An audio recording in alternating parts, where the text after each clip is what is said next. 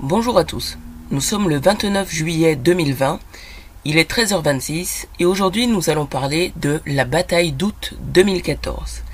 Je rappelle que ce terme bataille d'août 2014 en fait est un petit peu restreint parce que la bataille a commencé en juillet et s'est achevée en septembre.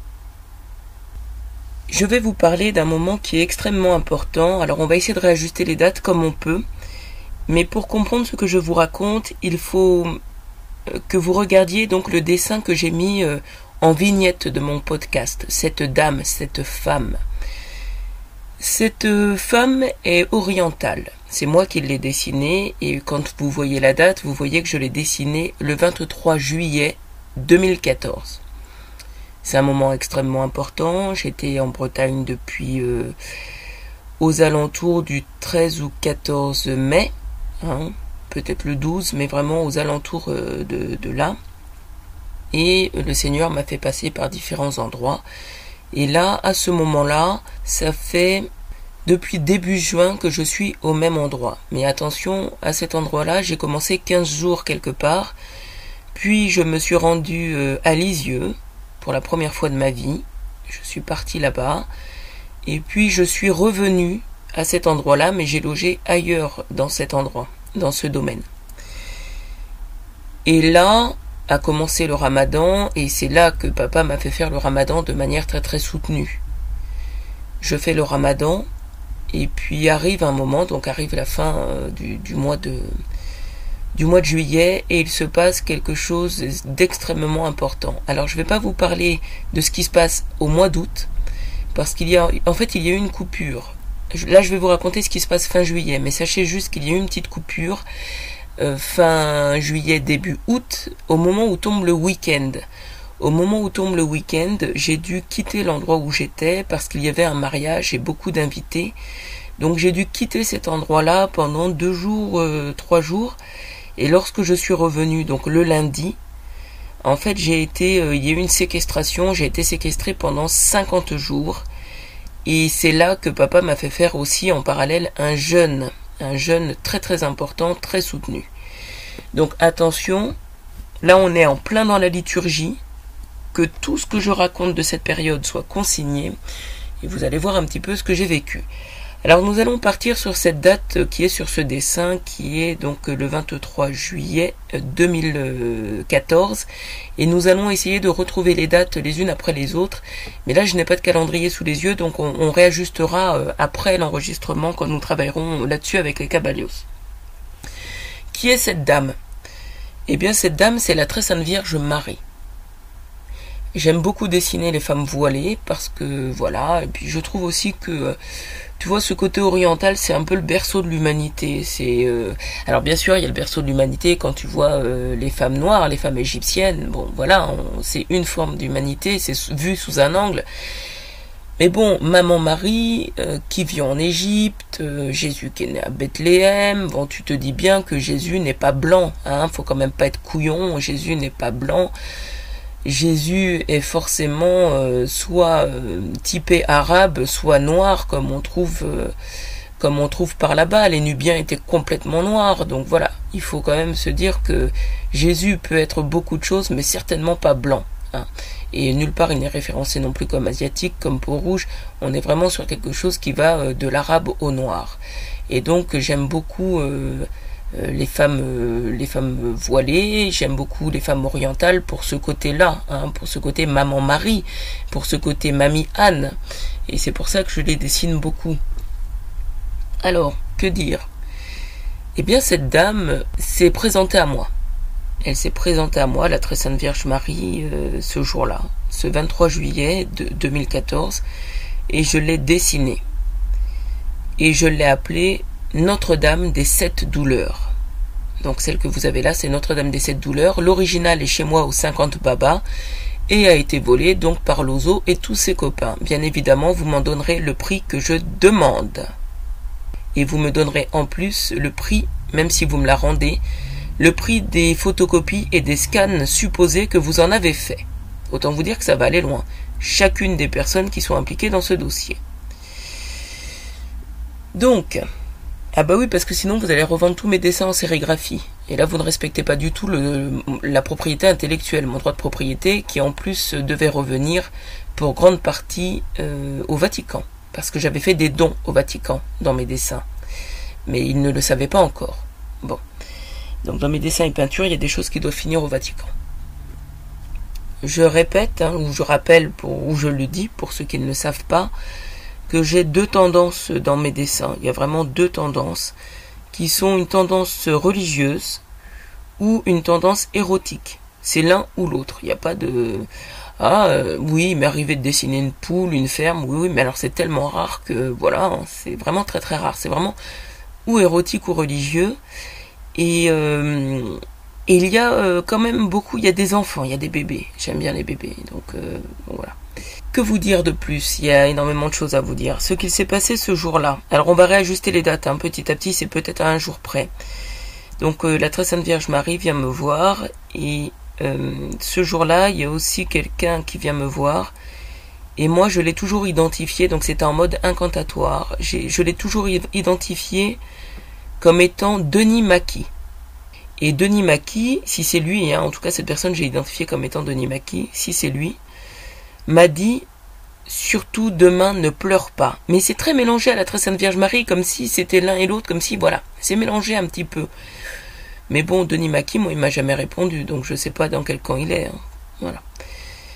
Il est 13h33, nous sommes le 29 07 20 et donc euh, j'aborde avec vous cette partie où Denis Maki me dit surtout ne pleure pas. Demain ne pleure pas. Mais avant de vous expliquer ce qui s'est passé demain, je vais vous expliquer ce qui s'est passé soit ce jour-là, soit la veille. J'arrive pas très bien à le situer, c'était une période euh, où il y avait beaucoup, beaucoup euh, d'incantations. Dans quel ordre? L'ordre finalement n'est pas très très important, mais...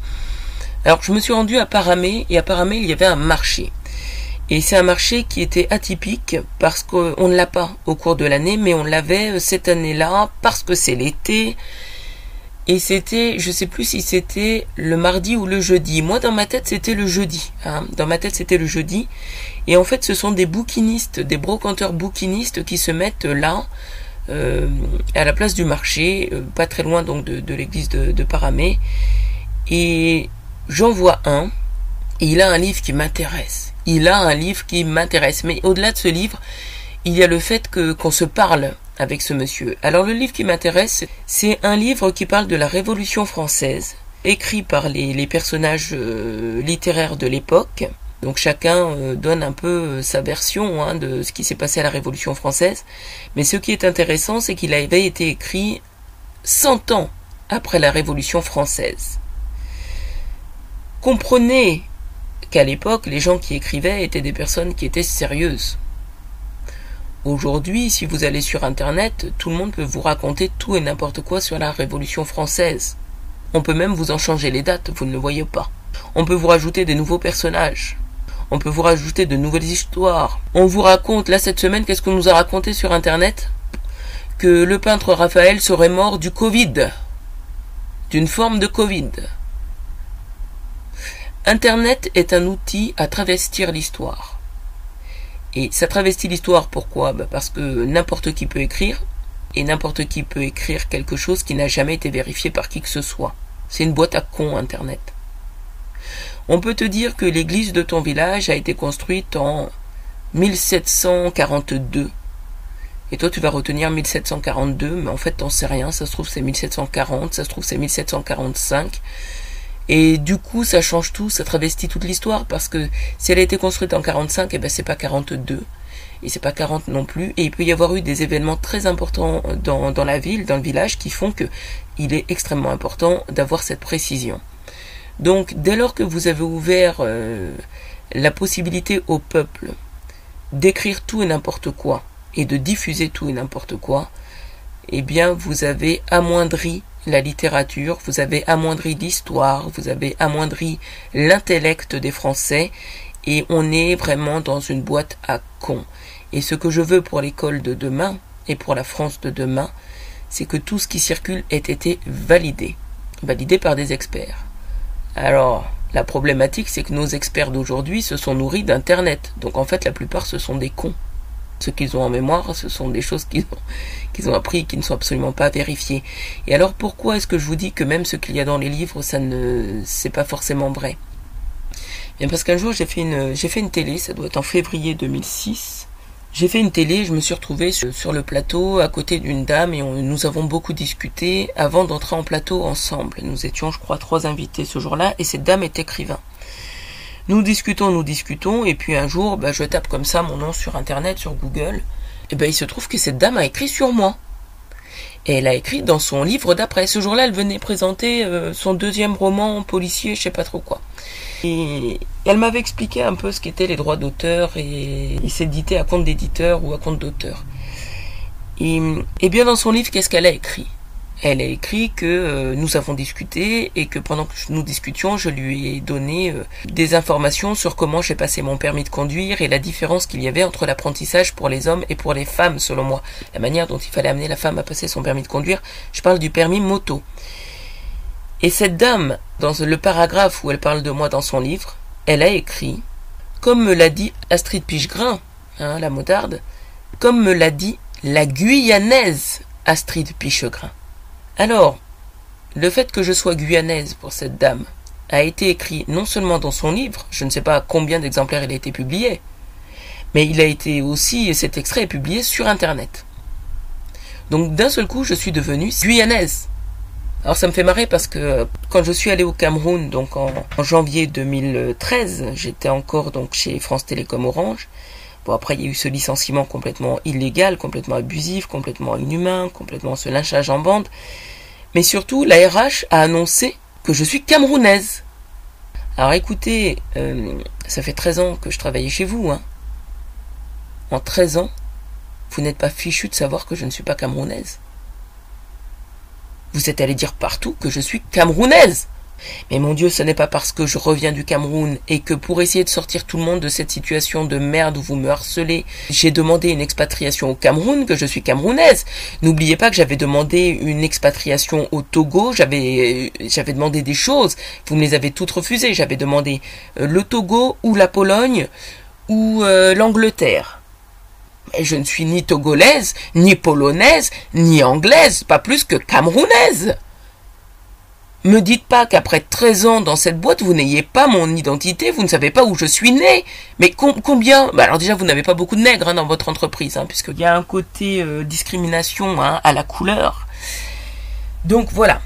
Euh, ce qu'il faut savoir de, de, donc de ce marché où je suis allé, c'est que je voulais ce livre qui avait été écrit 100 ans après la Révolution française, parce qu'à ce moment-là, il n'y avait pas de corruption intellectuelle, on n'écrivait pas tout et n'importe quoi, on prenait le temps de, vérifier ses sources et on prenait le temps, voilà.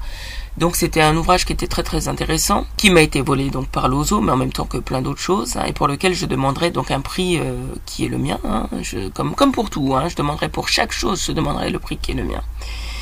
Et donc malheureusement donc je discute avec le monsieur qui vend ce livre et euh, je sais pas pourquoi on parle de Dieu et il me dit que lui, il croit plus en Dieu. Parce qu'un jour, on l'a appelé et euh, on l'a appelé un soir pour lui dire que son fils est mort d'un accident de moto. Il est mort sur la route. Bon.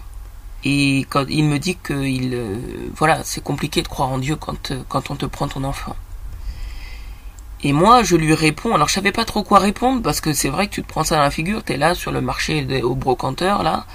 Et donc, il te dit ça et j'ai répondu, écoutez, si Dieu a pris votre enfant, c'est qu'il a ses raisons. Alors d'un côté, tu lui dis ça au monsieur, euh, t'es pas très fier, t'as pas beaucoup de mots, et en même temps, euh, t'as pas d'autre explication, surtout à ce moment-là de mon évolution spirituelle. T'as pas d'explication, en même temps sa souffrance tu la connais pas. Enfin c'est bon, c'est pas très simple. Hein. Je pense qu'on peut pas dire les mêmes phrases à tout le monde. C'est pas très simple. Bon, quoi qu'il en soit, je crois que c'était un tout petit peu avant ça, donc la même journée. Hein je crois que c'est dans cet ordre-là. Un tout petit peu avant ça, j'étais allé à Notre-Dame des Grèves, donc c'est dans le secteur Rocabé. Et à l'église, j'allume une, bougie, mais il y a quelqu'un qui vient se placer à côté de moi. La bougie que j'allume, je l'allume à Notre-Dame Auxiliatrice. Donc faut imaginer que je suis vraiment devant Notre-Dame Auxiliatrice, que j'allume une bougie, et là il y a une dame qui vient se placer à côté de moi, et qui me dit, est-ce que vous voulez que nous prions ensemble? Et là je lui réponds oui.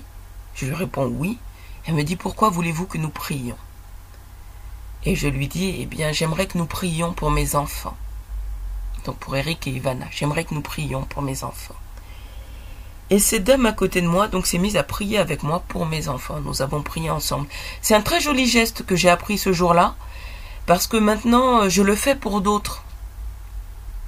Je le fais pour d'autres. Voilà, tout simplement. Donc, imaginez, je vais à l'église. Je n'aime pas du tout cette église. Hein. Notre-Dame des Grèves, je ne l'aime pas.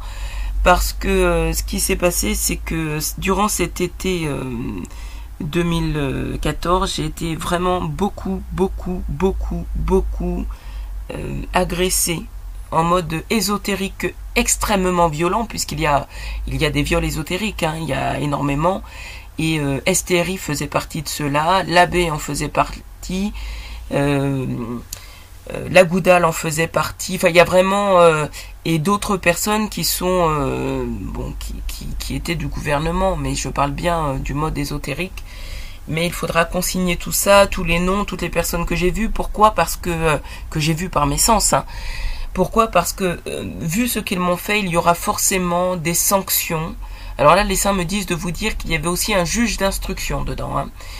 et euh, et qui est impliqué dans mes dossiers. Et le problème, et qui m'a avoué des choses. Il m'a avoué sa complicité. Il me l'a dit, hein, en rigolant, en me maltraitant. Ce qu'ils font est extrêmement violent. Et ça a été... Euh, je pense que c'est un traumatisme pour toute une vie. Ah, ils se sont bien amusés. Hein.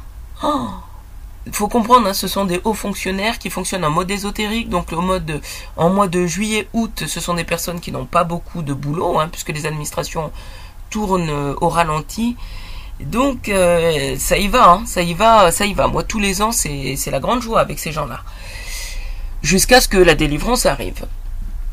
Et donc, euh, ce qu'il s'est passé, ah bah les aveux que vous m'avez fait, euh, n'oubliez pas, hein, ce canal, vous pouvez communiquer avec moi dessus, mais euh bondier pas crevé, comme on dit. Hein, les yeux de Dieu ne sont pas crevés. Donc voilà, et n'oubliez pas que c'est la période où Saint Michel l'Archange a demandé ma main, et donc euh, j'avais deux flux. Hein. Il y a le flux où je vois tous les méchants et les méchancetés. Et en même temps, j'étais moi dans mon élévation spirituelle avec les saints hein, de l'autre côté. Donc je voyais, euh, d'un côté, il y avait euh, tout ce qui était super lumineux. Et puis d'un autre côté, il y avait tout ce qui était super sombre que vous me faisiez. donc Stéphane, tu seras obligé de témoigner hein, de ce que tu m'as fait à ce moment-là. C'est une obligation liturgique. C'est d'une violence. Et donc, je rappelle l'ordre. Euh, donc à Notre-Dame des Grèves, le problème c'est que les incantations qu'on me faisait à ce moment-là étaient tellement grandes que euh, même lorsque j'étais à l'église, je voyais, euh, il y avait des choses qui me tombaient dessus. Et, et, manque de bol, dans cette église, il y a Notre-Dame de Pontmain. Et c'est pour ça que je n'aime pas cette Vierge Marie, parce que ils m'ont fait des choses. D'un côté, elle, elle, elle s'est présentée à moi, mais d'un autre côté, eux me faisaient des choses, et j'ai lié les deux. Et donc je n'aime pas cette Vierge Marie-là. Je ne l'aime pas du tout. Mais du tout. Une fois, j'ai essayé de me rapprocher d'elle en lui donnant, en, lui, euh, une fois ou deux, en lui mettant une, bougie euh, de neuvaine pour essayer de me réconcilier avec elle, mais bon, c'est vraiment pas la Sainte Vierge Marie que j'aime. Dans cette église-là, il y a Notre-Dame de Lourdes, oui, que, j'aime bien, mais c'est pas elle que j'aime. C'est vraiment, euh, dans cette église-là, c'est Notre-Dame auxiliatrice.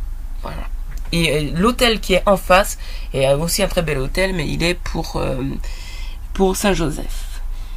Oh, j'ai vu des trucs sur les murs même de l'église. Enfin, laissez tomber. Hein. Moi, je, voilà, je, ce qu'ils m'ont fait à ce moment-là était terrible, mais vraiment terrible. Je relaterai tout, hein, au Cabalios et vous allez, vous allez comprendre. Donc voilà, je suis à Notre-Dame des Grèves.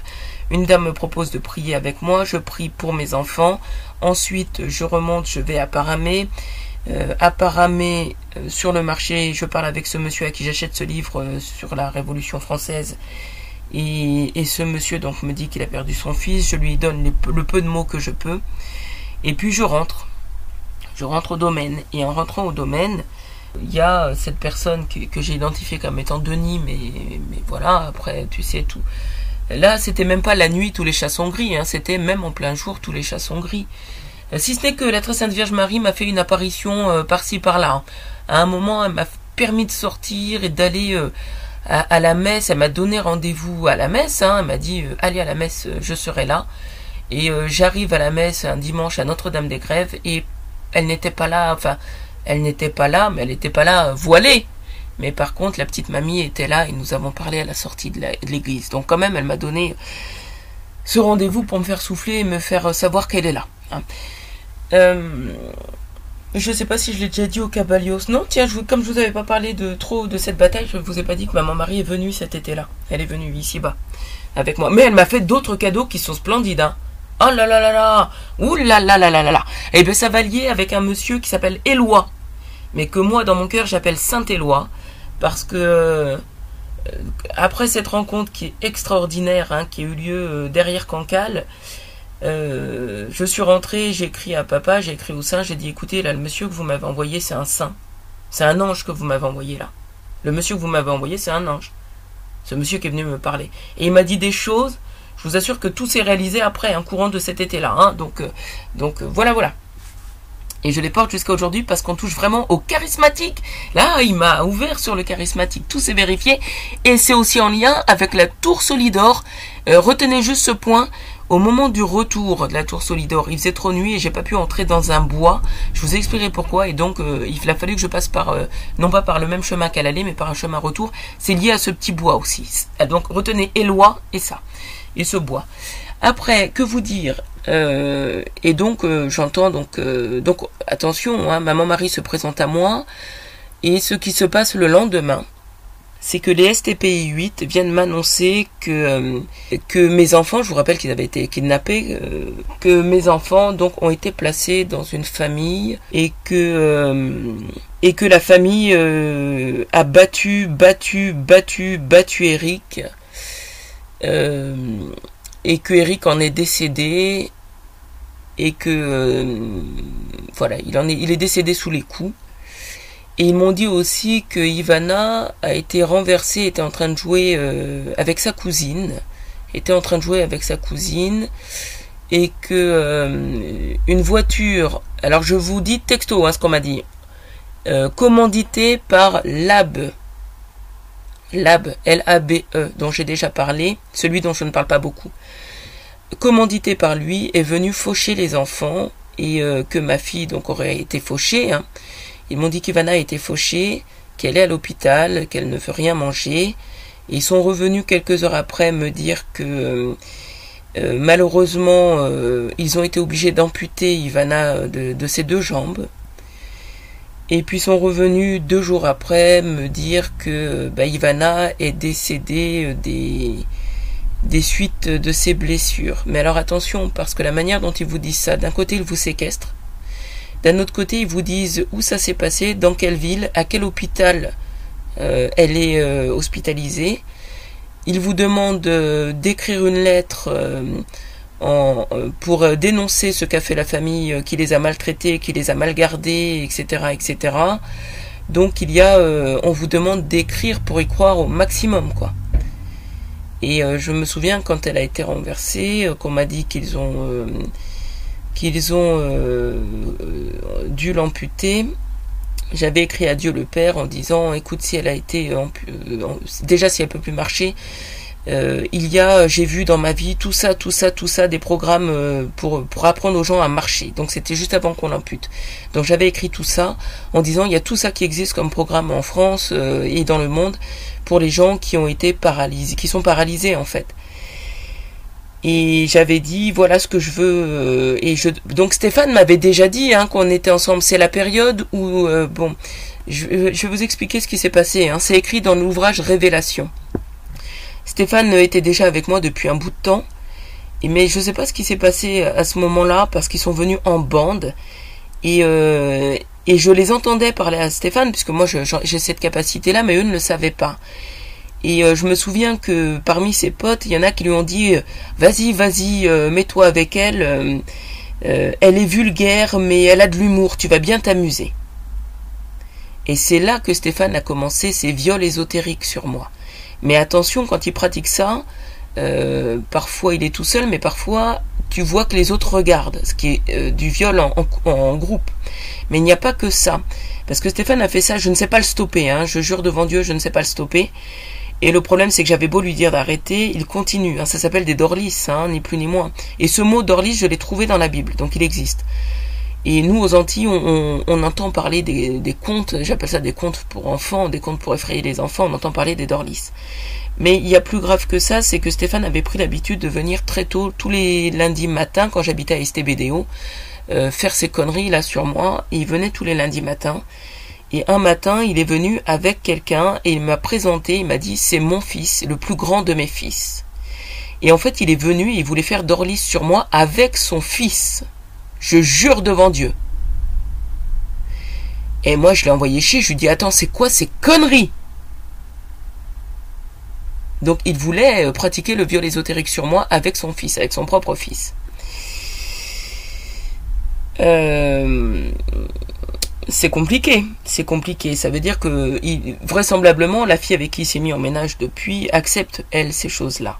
Donc puisque mademoiselle vous acceptez cela, euh, je vous ai réservé une sanction qui est euh, joyeuse et vous aurez le droit d'être monté par les fils de ce monsieur et par ce monsieur quand la sanction globale vous sera euh, annoncée, parce qu'il y a une sanction globale hein, là-dessus. Mais vu que vous aimez ça, vous, vous ne le vivez pas comme une sanction.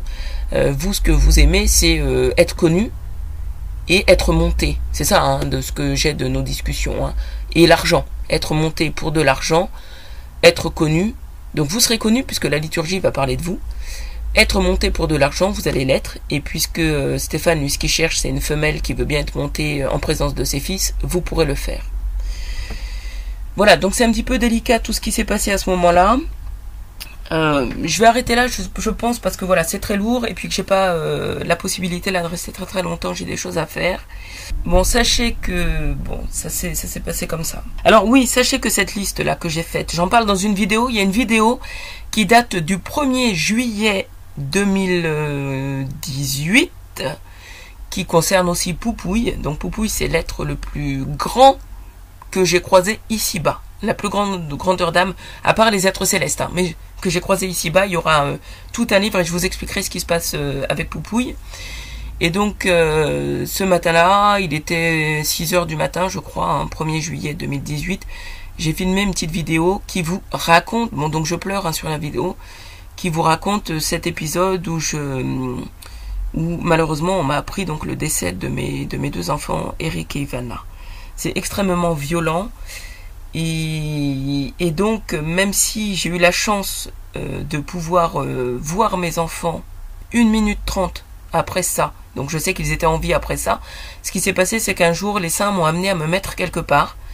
J'y suis allé et j'ai entendu une voix qui parlait très très fort, qui me dit Reste là, tu vas voir tes enfants. Oh. Bah écoutez, donc je suis resté là. Alors j'ai vu mes enfants, ils ont le temps de voir que je suis vivante. Eric m'a dit Maman, t'es pas malade? Donc ça veut dire que des gens lui ont fait croire que j'étais malade. J'ai eu le temps de les embrasser.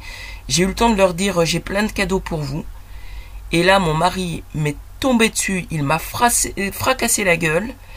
Il m'a mise au sol. Il a appelé la police. Et euh, j'ai failli perdre un œil. Et c'est ce qu'on voit dans mon livre Ça qui est pas bon, pousois pas bon, a C'est le STPI 9-1. Et c'est aussi ce que je raconte dans mon livre qui parle des violences conjugales. Euh, le. C'est quoi C'est. Euh, j'ai un livre qui parle des violences conjugales. C'est Les Frangins. C'est un livre qui parle de Maître Gims et de son frère Dajou. Mais attention, c'est pas eux, hein, les violences conjugales, mais ça parle d'eux et après ça dérive. Et ça parle aussi, donc ça finit par Bertrand Cantat, hein, faut quand même se rendre compte. Donc, dites-vous bien que j'ai pu voir mes enfants après qu'ils aient été kidnappés. J'ai pu les voir une minute trente, ça a été extrêmement violent puisque j'ai failli euh, y perdre un œil. Mais, euh, mais au moins, eux, dans leur cœur, savent que je suis vivante, contrairement à ce qu'on a pu leur dire. Voilà, c'est surtout ça. Et cette voix, ben, je la remercie. Hein, Saint-Michel Archange, je t'ai entendu en grand dans mes oreilles. Euh, alors, je pense que c'est une voix qui, qui résonnait façon Jésus. Hein. Euh, et là, j'entends que ben, c'est Jésus. Donc, ce serait Jésus. Ben, il y avait du Saint-Michel parce que je vois son halo. Donc, voilà. Voilà, j'arrête là. J'arrête là. N'oubliez pas euh, l'histoire donc euh, du monsieur et de ses trois filles, hein, euh, dont la maman est décédée. Et, et, donc ce qui est bien, c'est que j'ai dû aller aux, UMJ, aux unités médico-judiciaires. Et oui, notez bien, parce que les UMJ sont à l'Hôtel Dieu, donc là on va lier avec ce qui m'est arrivé aux alentours du 21 juin 2012 chez France Télécom euh, quand ils m'ont maltraité. Hein, je vous ai dit, c'est le moment où j'ai perdu la foi parce que ça concerne l'Hôtel Dieu, mais il se passe aussi autre chose. C'est que en allant à l'Hôtel Dieu pour vérifier ce qu'il y a dans mon œil, je suis allé à Notre-Dame de Paris. À Notre-Dame de Paris, euh, lisez ce qui s'est passé à ce moment-là. Hein, on est en novembre 2014. Hein, je suis allé à l'église et il y avait une dame qui priait à genoux et le Seigneur m'a demandé de lui délivrer un message. Donc elle était à genoux, je suis allé, je délivrais le message à, cette dame et elle m'a regardé comme si elle me croyait, comme si j'étais une sainte bénie qui arrivait. Merci madame, vous avez la réponse à ma prière. Merci. Donc je lui ai dit que ne vous inquiétez pas, les examens vont bien se passer, tout va bien se passer, etc. Euh, et, et ben c'est le moment où je fais connaissance avec Saint Georges. Je fais connaissance avec Saint Georges là, parce qu'en fait Saint Georges était déjà là dans ma vie, mais c'était pendant la bataille d'août 2013. La bataille d'août 2013, on n'a pas le temps de rigoler, de faire connaissance, se taper sur l'épaule. Quoique, quoique, il s'est passé quelque chose avec ma chute de rein. C'est très très drôle. Merci beaucoup. J'en parle aussi dans STPI 4 MMED. Hein, je parle de ce qui s'est passé parce que quelqu'un m'a caressé la chute de rein à un moment? Et euh, c'était super doux, super délicat. Euh, mais j'ai vu des choses, euh, voilà, hein, c'est pour la liturgie. Et, donc Saint Georges m'a appelé à lui parce qu'il y a une très belle statue de, de Saint Georges dans cette église Notre-Dame de Paris. Voilà. Et après, je suis allé aux UMJ, etc. Et là, on va tomber, bim, dans la corruption des assermentés. Parce qu'en fait, mon mari m'a fait un traumatisme crânien. Mais vous allez voir toutes les personnes auprès de qui j'ai voulu déposer plainte. Et vous allez voir bah, si elles ont pris ma plainte et vous allez voir si elles y ont répondu. Hmm? On est en 2020, hein, c'était en 2014. On est dans le dossier euh, de la corruption des assermentés. Astrid Puchgrin, il est 13h59. Euh. Il faut que je vous dise que oui, j'ai dit à mes enfants que j'avais beaucoup de cadeaux pour eux, mais que l'ozo a tout volé. Alors ce qu'il a volé dans tous ces jeux, ce sont les jeux pour mes enfants d'aujourd'hui, mais aussi pour les enfants de demain, ce que je dois faire. Hein. N'oubliez pas que je dois procréer. Mais aussi tout ce que j'avais pour ma fondation, ma fondation Astrid Pichegras. Donc autant vous dire que soit vous me rendez tout, soit vous allez payer, mais le prix m'est plus que fort. Merci beaucoup. Vous apprendrez qu'on ne touche pas aux affaires des autres. Tout ce que j'ai eu dans ma vie, je l'ai gagné honnêtement. Tout Ah, j'ai été incontée il n'y a pas très longtemps par euh, une dame. Alors je dormais, hein, c'était la nuit. Et la dame, cette dame qui est donc une corrompue, euh, me dit mais euh, Dieu, il est d'accord avec ce que vous faites? Il est d'accord avec vos méthodes? Et je lui réponds bah vous savez, les méthodes que Dieu me fait employer, ce sont les vôtres. Il vous renvoie vos méthodes à travers moi. Donc oui, il est d'accord. N'oubliez pas, ce que vous vouliez pour moi, vous l'avez pour vous. Donc Dieu le Père vous renvoie toutes vos méthodes. Toutes. Et c'est pas fini. Hein. C'est pas fini du tout même. Astrid Pichera. Il est 14h02. Nous sommes le 29 07 20.